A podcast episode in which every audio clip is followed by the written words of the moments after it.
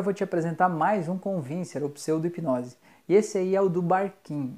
Como é que é o do barquinho? Você vai pedir para a pessoa juntar os dois pés, mas bem juntinhos os dois pés, bem coladinhos mesmo assim, né? E soltar os braços do lado do corpo para ela não se segurar em nada, nem em ninguém, ficar parada.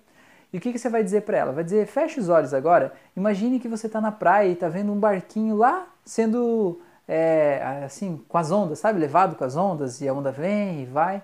E o que, que vai acontecer? Faça esse exercício agora, se você puder, passar por isso é melhor, né? Já faça já. É, mesmo que você não feche os olhos, junte os pés e não imagine nada, você vai ver que o teu corpo vai dar uma balançada assim, ó.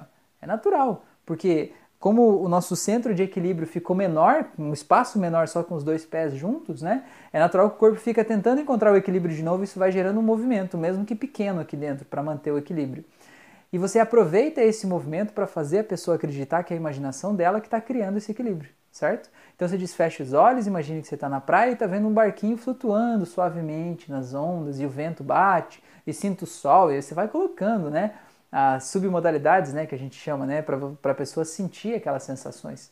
E aí o que, que vai acontecer? A pessoa vai estar tá vendo o barquinho e vai estar tá balançando aqui junto com ele. Aí você ainda pode dizer, vou contar até três, eu quero que você se imagine dentro do barquinho lá, num barquinho bem pequeno, e você lá dentro do barquinho sentindo as ondas flutuando e te jogando suavemente de um lado para o outro.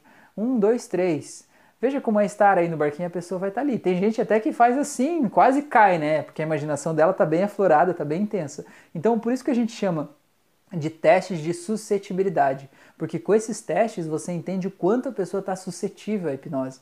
Porque se ela não estiver imaginando o barquinho, ela vai ficar lá, vai dar um leve suavizadinho aqui assim, mas não vai ser nada demais para ela. Agora, se ela realmente imaginar que está num barco, que está no mar e que as ondas estão chacoalhando, cara, vai fazer assim, ó, faça o teste aí você, imagine, né?